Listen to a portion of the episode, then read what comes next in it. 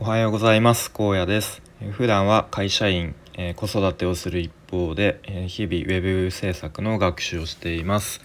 このチャンネルでは学習の進捗やまた日,、えー、日頃感じたこと、え考えたことなどをまとめて整理してアウトプットしています。えっとちょっと最近は朝活の一番最初のメニューに最初の方のメニューちょっとラジオを撮るっていうところで今4時39分ですね。ちょっとまだ起きたばっかりなのでうまく喋れないかもしれないですけれども、えー、やっていきたいと思います。今日のテーマは創意工夫はするなという、まあ、ちょっと挑発的というかえっとまあこれ自分への自戒を込めて自分への自戒っておかしい。自戒も込めて次回たっぷりで話していきたいと思います。まあ、自分に言い聞か言い聞かせるようにですね。で創意工夫ってまあ一般的にいい良いことのように思われてると思いますが、まあ、これは初学者のうちはっていうところに限って言うとですね、えー、まあ、創意工夫しちゃダメだよねっていうことですね。まあ、昨日ちょっとまあ、他のコンテンツでこんな話をされていてあこれ確かにめちゃめちゃわかるなと。で、まあ、自分にもこうすごく思い当たる節があったので、まあ、そういう意味でも話していきたいと思うんですけど、まあ、初学者のうちは本当に徹底的にパクれと、まあ、TTP とか、えー、言われたりしますよね。徹底的にパクれ。で最初のうち初学者のうちっていうのは何がいいのか、まあ、また何が悪いのかっていうのが分かってない状態だと思うのでその状態でいきなり創意工夫しようとすると、えー、まあも、もちろんうまくいかないよねっていうところですね。でその最初のうちの自分のアイディアっていうのには、まあ、価値がないっていうふうに思ってやっていった方がいいのかなというふうに思いますね。で例えばうんウェブ制作関連で言うと、まあ、バナーとか LP とかで、えーとまあ、そういう一つ一つの構成とかあとは、まあ、文字とか画像の配置位置とか、まあ、一つ一つに意味があると思うのでそのどどれか一つでもこう多分あの変えてしまうと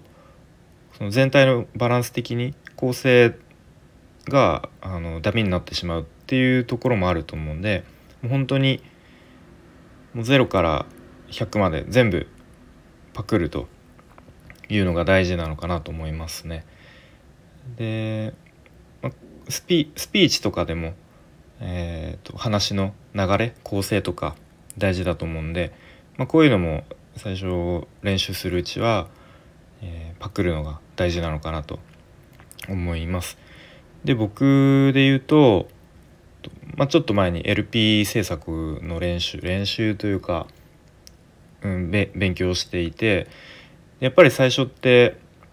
うん徹底的にパクるっていうことはできていなかったかなっていうふうに今振り返ると思ってやっぱりこう自分のなんかオリジナル感をなんか出さなきゃいけないのかなみたいな、うん、なんか徹底的にパクるってなんとなくこううーん良くないようになんとなく感じてしまってどっかオリジナリティを出そうみたいな意識があったかなと思いますね。まあその結果できるものってそんなにうんなんか大したものできなくてまあ当たり前なんですけれども、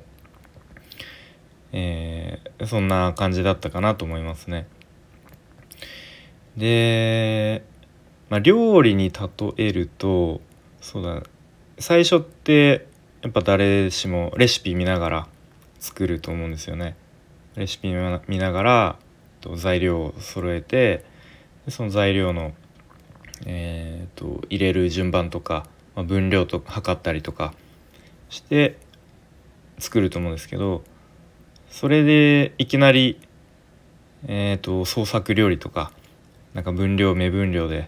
やっちゃうとかうんなんかやるとまあなんか失敗しそうなイメージですよねなんかそれはうんそりゃそうだよねって感じですよね。であとはまあ僕あのー、楽器をちょっとやってた時期もあるんですけど、まあ、ギターとかベースで言うと、まあ、最初って自分の好きなバンドの曲をあのバンドスコアっていう、まあ、楽譜ですよね。楽譜見ながらあの一個一個音を拾ってでそのバンドの曲に合わせて、まあ、コピーするっていうんですけど、えーと、その楽譜見ながら曲をコピーして覚えるみたいな、まあ、それが楽しいんですけれども、えーと、で、まあ、そこから徐々にこう自分のこうちょっとオリジナリティとかを入れていくみたいなやり方なんですけど、ま、いきなりなんか自分のオリジナルの曲を弾こうと思ってもまあよっぽどの天才じゃない限り、まあ、弾けないと思いますね。まあ、そういうところからもまあそりゃそうだよねっていう話なんですけども、うん、なんだろう、まあ、ウェブ制作とかに限って言うとなんとなくこう最初は、えー、オリジナリティをなんか出そうとしちゃうんですよね。うん、でも、えーとまあ、繰り返しになりますが初学者のうちは、えー、徹底的にパクれと創意工夫は決してやるなというふうに、まあ、次回も込めて話してきました。なんか最初から、えー、同じような話を繰り返してきたように思いますが、えー、まあ、そんな話をしてきました。えっ、ー、とやっぱり起きたばっかりだと 頭が30%ぐらいしか働いてないような気がしますね。はい、そんな感じで今日は終わりたいと思います。今日はですね本業の方で、えーとまあ、いわゆる商談があるので、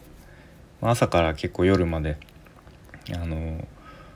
あまり自由な時間がないんですけれども、まあ、移動時間とかそういうちょっとした時間に、まあ、音声でインプットしていきたいなと思います。はい、それでは今日も良い一日にしましょう。お疲れ様です。あ、ありがとうございました。